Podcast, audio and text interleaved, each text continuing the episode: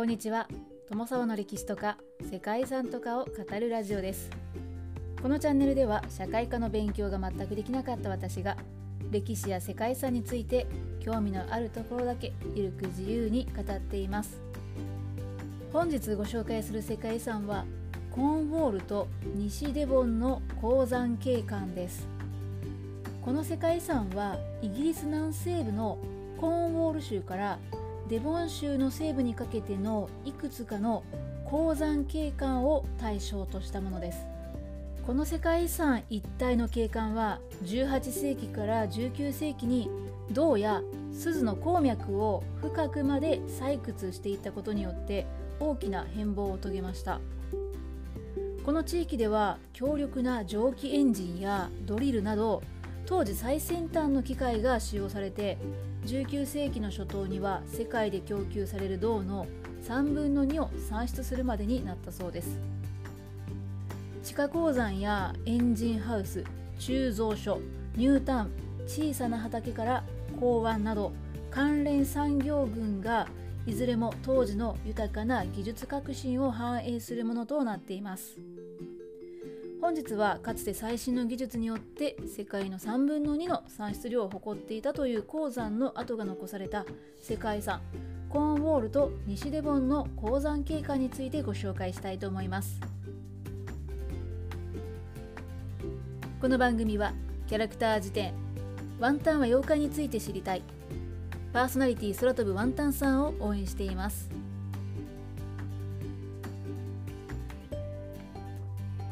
ングランド南西部コンウォール州からデボン州西部は18世紀から19世紀の前半に銅や錫の採掘で発展した地域です。銅は一時期世界の3分の2を供給するまでに急成長しましたが20世紀以降は衰退の一途をたどり1998年に最後の鉱山が閉山となりました。その後無数に残された坑道や蒸気機関小屋鋳造所そして港などの廃墟はこの地方に広がる美しい海岸線などの見事な自然とともに独特な景観となりました。この地の工業というのは1500年代半ばの錫の鉱山開発から始まったそうです。当初コーンウォールと西デボンの錫の生産量というのはそれほど多くはなかったようです。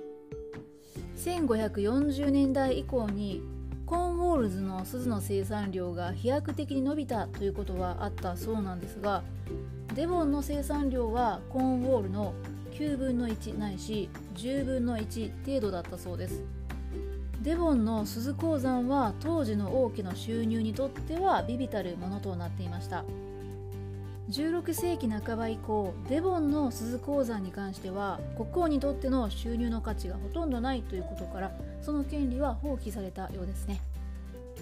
1800年代後半に入るとコーンウォールと西デボンの地域では今度はヒ素の産出が盛んになっていたそうです。その産出量は当時のヒ素の世界的需要の半分を占めていたそうです。さらに19世紀の初頭になると産業革命の象徴である蒸気機関の登場によって硬い岩盤でも容易に採掘が可能となり銅などの産出量が増加したそうです。また高圧の揚水機関の発達によって従来よりもはるかに深く採掘することが可能となって飛躍的に銅の産出量が伸びていきました。コンウォールと西デボンの鉱山の景観地域における銅の産出量というのは最盛期で世界の3分の2を誇るほどになったそうです。そしてコンウォールと西デボンの鉱山で使用された機器類を含む工業技術というのは世界中に輸出されるようになりました。ですが1860年に銅の大暴落が起こるとこの地での工業というのは錫の生産が中心となってだんだん工業の方は衰退していきました。そしてコーンウォール地方の鉱山はヨーロッパで最後まで採掘された錫の鉱山であるサウスクロフティ鉱山が1998年に閉山されたことをもって幕を閉じたそうです。コーンウォールと西デボンでは当時使われた煙突であったりレンガ造りの動力施設の廃墟が無数に点在しています。そしてイギリスの産業と世界の鉱山業を大きく発展させたという工業が評価されて2006年にエリア内の17の場所を含む景観が世界遺産に登録されました。地下鉱山やエンジンハウス鋳造所ニュータン小さな畑から港湾まで関連産業群は19世紀の初頭に世界で供給される銅の3分の2を産出するまでになったその豊かな技術革新を反映するものとなっています。世界遺産の対象になっているのは地理的にはそれぞれ離れているものの相互に関連性のあるコーンウォールと西デボンの複数の場所となっています。代表的なものとしてジーバー鈴鉱山はイギリスのコーンウォールの西端のペンディーンとトレヴィラードの村の間にある鈴鉱山でした。イギリス最大の鈴鉱山の遺跡で1911年から1990年の間に創業していてその間に約5万トンの黒鈴というのを生産したそうです。現在は鈴鉱山の生きた歴史として残された博物館となっているそうです。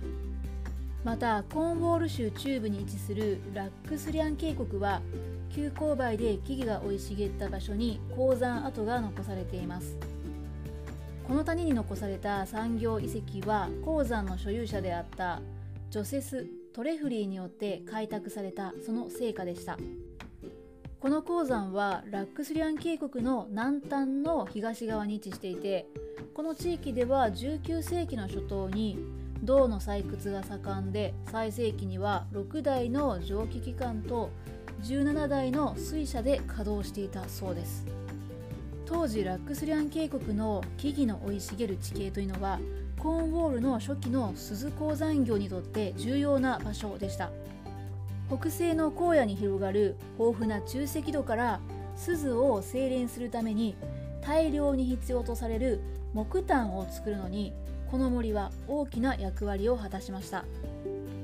ラックスリャン渓谷の生い茂る木々の合間には現在も当時の名残である高架橋が見られて周辺には炭焼き用の台が残されているそうです。その他にも海辺の廃墟跡など景観と調和した遺跡など多く残されています。ただ調べてみると情報が少なくて今回はあまり詳しい内容を検索してご紹介することができませんでした。19世紀の後半にこの場所は衰退してしまったわけですがこの場所で知識や技術を培った技師たちはその後南アフリカやアメリカオーストラリアなど世界中に散らばっていってそれぞれの大陸の鉱山に蒸気機関を使った採掘技術などを伝えたそうです。ということで本日は鉱山業を大きく変革させた技術改新の場所でもある世界遺産コーンウォールと西デボンの鉱山景観をご紹介しました。ここまでご清聴いただきましてありがとうございます。では皆様本日も素敵な一日をお過ごしくださいね。友沢でした。